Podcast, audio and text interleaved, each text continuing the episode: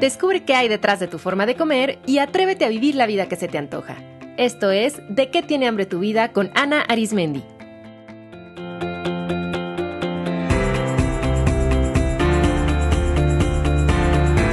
Este es el episodio 286, La identidad dietante.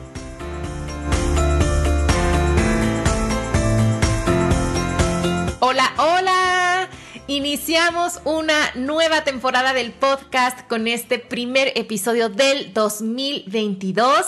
Ya estamos muy cerquita de llegar a los 300 episodios, comunidad. ¡Qué emoción!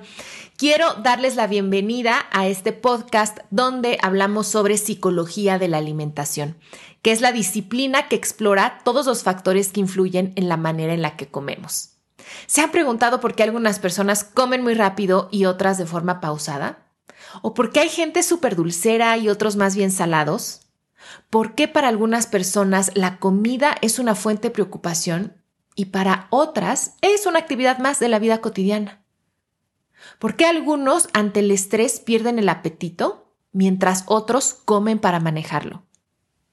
Todo esto tiene una explicación en la multiplicidad de factores que influyen en qué, cómo, cuánto, cuándo y para qué comemos. Entre estos factores está el funcionamiento orgánico de nuestro cuerpo, nuestra salud mental, la cultura a la que pertenecemos, lo que aprendimos en nuestra familia y en la sociedad, el nivel socioeconómico y muchas experiencias de vida, incluso aquellas que no nos imaginaríamos, tienen un impacto en la relación que vamos construyendo con la comida y con nuestro cuerpo. Este podcast es un espacio de divulgación que no sustituye la consulta personalizada con un profesional de la salud. Busca ser un espacio seguro donde puedan encontrar informaciones, reflexiones y estrategias que les ayuden a comprender su forma de comer y desde ahí sanar, transformar y estar más en armonía con la comida. Yo soy Ana Arismendi, soy psicóloga y directora del Instituto de Psicología de la Alimentación, donde junto a mi maravilloso equipo de colegas ofrecemos talleres, grupos terapéuticos y consultas personalizadas en nutrición, psicología y asesoría médica. Todo encaminado a hacer esta fascinante exploración de la relación que tienen con la comida. Les invito a conocernos en nuestra página web www.psicoalimentación.com y seguirnos en Instagram en arroba psicoalimentación. Muy bien, pues después de esta introducción de arranque de temporada, hoy quiero hablarles sobre la identidad dietante. ¿Qué es esto? La identidad dietante es aquella parte interna que se define a través de su vínculo con las dietas para adelgazar. A ver, ustedes han dicho frases como yo me la vivo a dieta o no me acuerdo de algún momento en mi vida donde no haya hecho dieta o son conocidas en sus círculos sociales como la que siempre está dieta, el que es especial con la comida, la que se sabe todo lo último del mundo de las dietas, del fitness, son el amigo que no come lo que el resto porque entre comillas se está cuidando. Quizá tienen algún tipo de imagen en redes sociales vinculado con el hacer dieta o incluso un negocio que provee dietas a otras personas. Cuando la las dietas no es algo que se hace, sino es algo que se es, es cuando surge la identidad dietante. Es decir, no es nada más que yo de pronto haga dieta, sino que yo me concibo a mí misma y concibo a la realidad a través del hacer dieta. Por ejemplo, una persona que tiene identidad dietante percibe siempre la comida a través del filtro de las dietas. Por ejemplo, clasificando todo en estos engordante o adelgazante o midiendo, pesando absolutamente todo. O se percibe a sí misma en términos mucho de su peso. Ahora más adelante veremos características específicas. Pero primero quiero, quiero decirles que elegí hablar de este tema porque para mí uno de los impactos más profundos que la cultura de las dietas tiene en las personas es que influye en su autoconcepto. Es decir, en la manera en que nos definimos a nosotros mismos. Y este es uno de los grandes factores que dificulta que una persona suelte las dietas, porque no nada más implica dejar ciertas prácticas con la comida, transformar ideas muy arraigadas, lo cual de sí ya es complejo, sino también el dejar ir una parte de nosotros mismos. Es soltar una identidad, es dejar de ser alguien que creíamos que éramos, por quienes éramos conocidas, y es soltar una identidad de la cual probablemente se obtenían beneficios conscientes o inconscientes, por ejemplo, el beneficio de ser reconocida, de formar parte de un grupo, de tener un lugar, de tener la seguridad de saber que hay un plan. Tal vez se obtenía el beneficio de percibir ingresos a través de hacer dietas o de tener una forma de canalizar el estrés o protegerse de experiencias de trauma. en mi experiencia desde mi punto de vista profesional, para quienes viven el proceso de soltar las dietas, lo más difícil no es entender racionalmente el daño que hacen o entender por qué no funcionan. Lo más complejo es gestionar el miedo que surge ante la pérdida de una actividad que bien que mal era ya conocida y daba una sensación de control, de esperanza y de pertenencia. Y no solamente perder la actividad de hacer dieta, sino más profundamente perder la identidad que se había construido a partir de hacer dieta. Por eso, comunidad, es fundamental el acompañamiento psicológico en este proceso de soltar las dietas, de trabajar con ciertas conductas alimentarias, de reconciliarnos con el cuerpo. Y no solamente el acompañamiento nutricional o médico. Soltar las dietas implica pérdidas, muchas, que se van develando en diferentes puntos y quizá una de las pérdidas más profundas es la de la identidad dietante. ¿Cómo pueden saber si ustedes viven con esta identidad? Quiero compartirles tres características principales de la identidad dietante. La primera es que su autoestima depende de su apariencia física esta parte de ti pone todo su valor como persona en su apariencia y específicamente en su peso. Entonces, si ustedes tienden a autoevaluarse a partir de eh, si cumplieron o no con las reglas de la dieta que están haciendo, de cómo es el tamaño de su cuerpo, de cómo se ven ciertas partes específicas, muy probablemente eso venga de esta identidad dietante. Y vean cómo esta identidad se manifiesta incluso al no estar haciendo una dieta. Pero ya como es una parte integral de la identidad, a través de eso es como un filtro a través del cual nos autopercibimos. Entonces una persona puede sentirse más capaz si logra una dieta y se puede sentir totalmente derrotada y sentir que es una persona que no puede, que no tiene convicción, que no tiene disciplina si rompe la dieta. O es una persona que, por ejemplo, em, cuando la apariencia de su cuerpo le agrada o cumple con el cuerpo idealizado, entonces es una persona que se considera valiosa, que se considera merecedora, eh, que se considera bella, pero sí su cuerpo se aleja del ideal, entonces por lo contrario. Y tener tan vinculada la autoestima a la apariencia física es muy peligroso, porque la apariencia física es cambiante. Va a cambiar a lo largo de nuestra vida, ya ha cambiado. Con cada día que vivimos, nuestro cuerpo cambia, nuestra apariencia cambia. Entonces, poner en algo tan cambiante y que está en muchísimos aspectos tan fuera de nuestro control, pues hace que nuestra autoestima sea súper vulnerable, porque en vez de que nuestra autoestima provenga de nuestras habilidades, de nuestros talentos, de nuestras características, eh, la ponemos en algo que es súper cambiante y que además en este caso está muy determinado por condicionamientos sociales. Otra característica de la identidad dietante es que es controladora.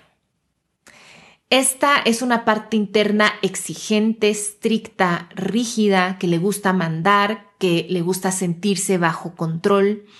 Suele ser también eh, regañona, criticona, a veces suele ser castigadora. Y este control es el que le lleva a contar, pesar, medir, restringir y saberse de memoria varios tipos de dieta. Y otra característica es que no pierde la esperanza. A pesar de esta exigencia, es una optimista irracional. Y fíjense, la identidad dietante tiene mucho pensamiento mágico. Por eso cae siempre la nueva dieta. Se cree en las promesas que hace, incluso aunque la evidencia real le esté demostrando lo contrario, lo contrario, este pensamiento mágico que le lleva a creer que un milagro existe, que esta dieta ahora sí va a funcionar, hace que vuelva a probar y probar y probar y que ponga todas sus expectativas de vida en el día que logre adelgazar. ¿Se identifican? ¿Quiénes sienten que viven con esta identidad? Si notan en ustedes la identidad dietante, no es nada para avergonzarse. Les prometo que gran, gran cantidad de gente ha desarrollado esta identidad porque vivimos en el mundo de la cultura de las dietas. O sea, yo creo que en mayor o menor medida, todas las personas y específicamente las mujeres de Occidente vivimos, o sea, tenemos esta identidad dietante dentro de nosotras. Ahora, lo que es muy importante saber es que la identidad dietante es una parte de nosotras, pero no somos nosotras. Nuestro yo se va construyendo a partir de diferentes identidades que vamos adquiriendo consciente e inconscientemente a lo largo de la vida. Por ejemplo, hay una parte de nosotras que se identifica con su profesión. Entonces hay personas que pueden decir, yo soy enfermera, yo soy nutriólogo, yo soy escritora.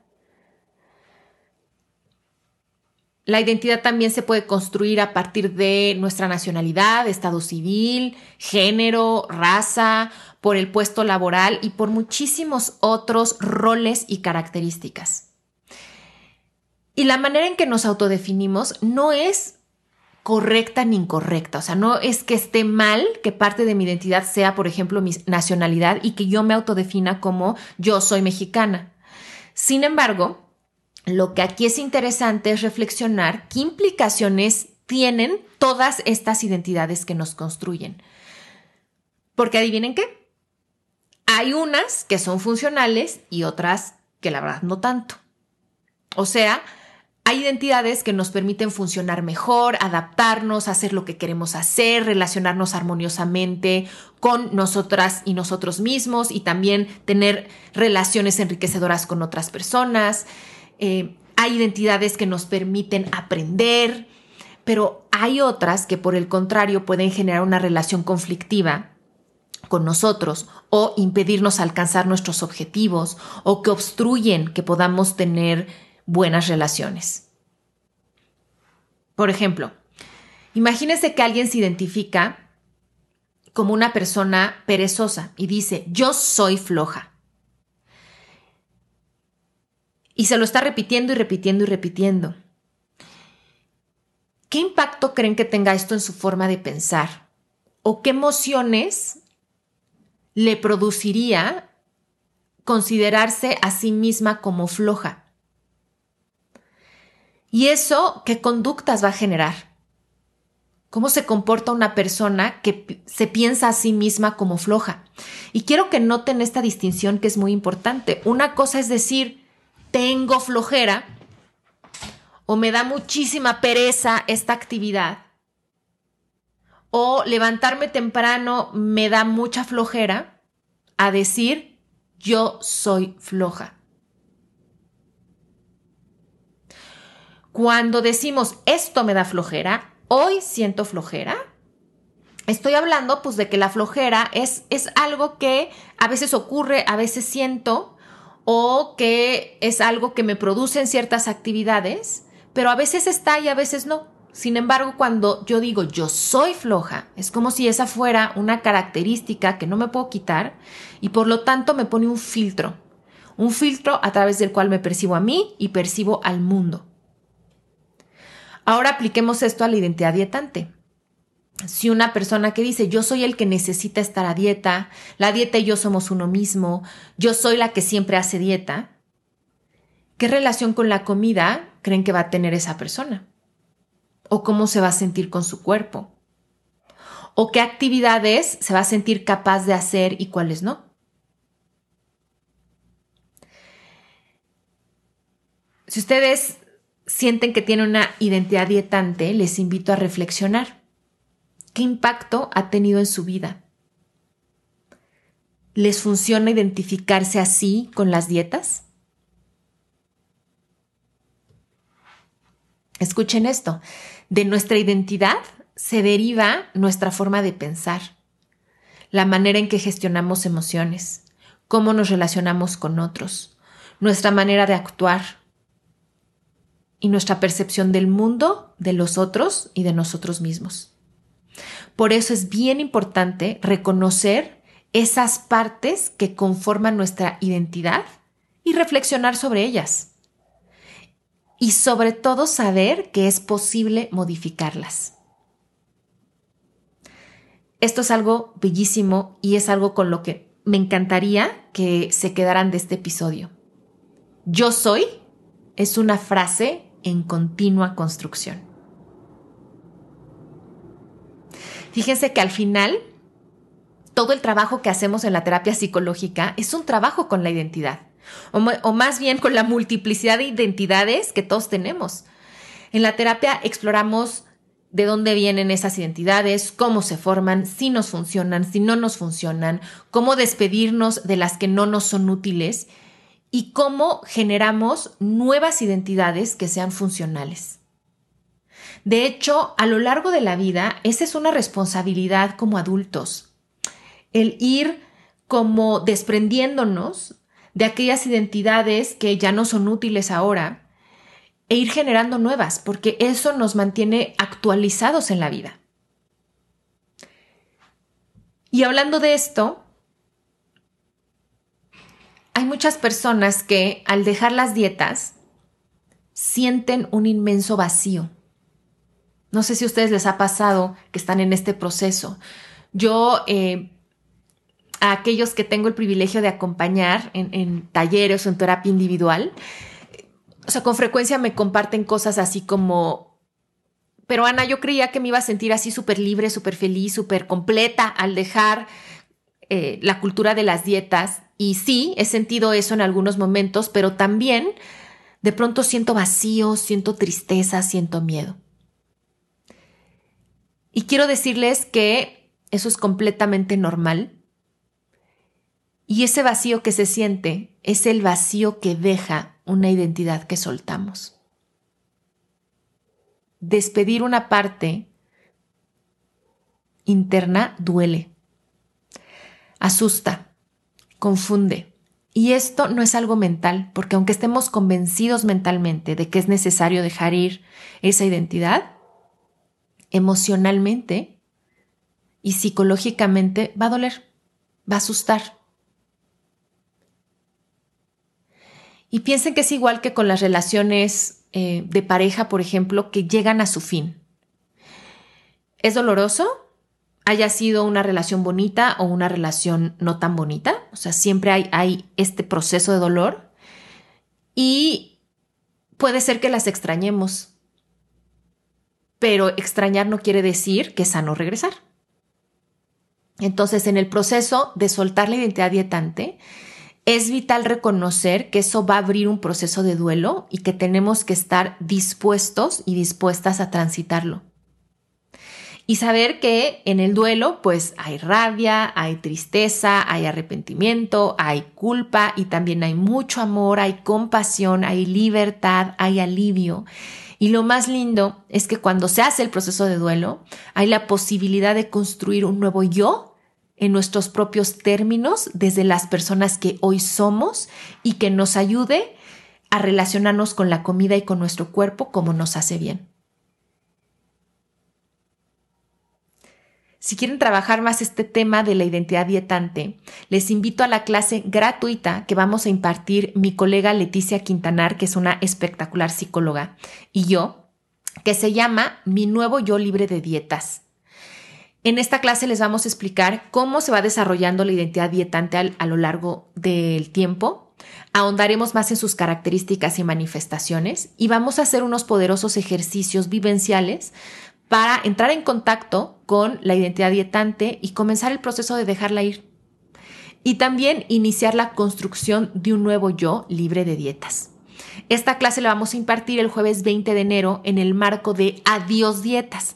Adiós Dietas es un evento online gratuito que las especialistas de psicoalimentación impartimos cada enero porque enero es el mes en el que la cultura de las dietas resuena con más fuerza. Entonces, en este mes queremos brindarles guía, herramientas y un espacio comunidad para que puedan hacerle frente a la cultura de las dietas.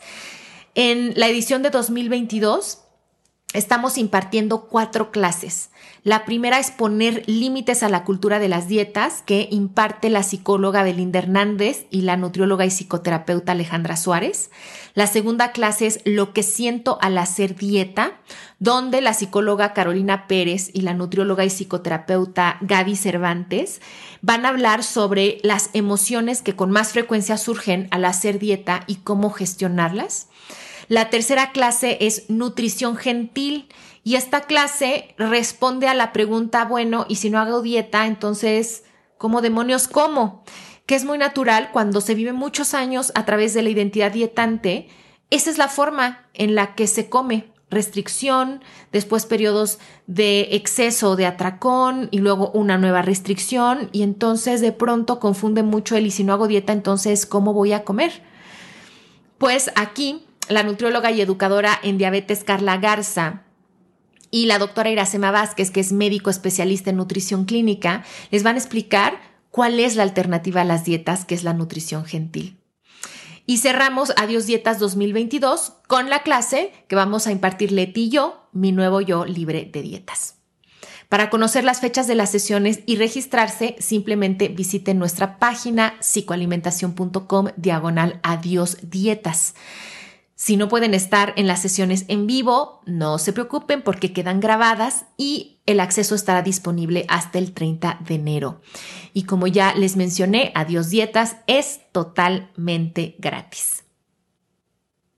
Es una alegría para mi comunidad arrancar un nuevo año en su compañía. Gracias por escuchar, gracias por recomendar el podcast. Deseo que la información que aquí encuentren les ayude a construir una identidad de la que se sientan orgullosos, que les permita expandirse, estar en armonía y gozo con la comida y que les conduzca a vivir tal como se les antoja. Un abrazo y nos escuchamos todo el 2022. Esto fue De qué tiene hambre tu vida con Ana Arismendi. Para más información visita www.dequetienehambretuvida.com.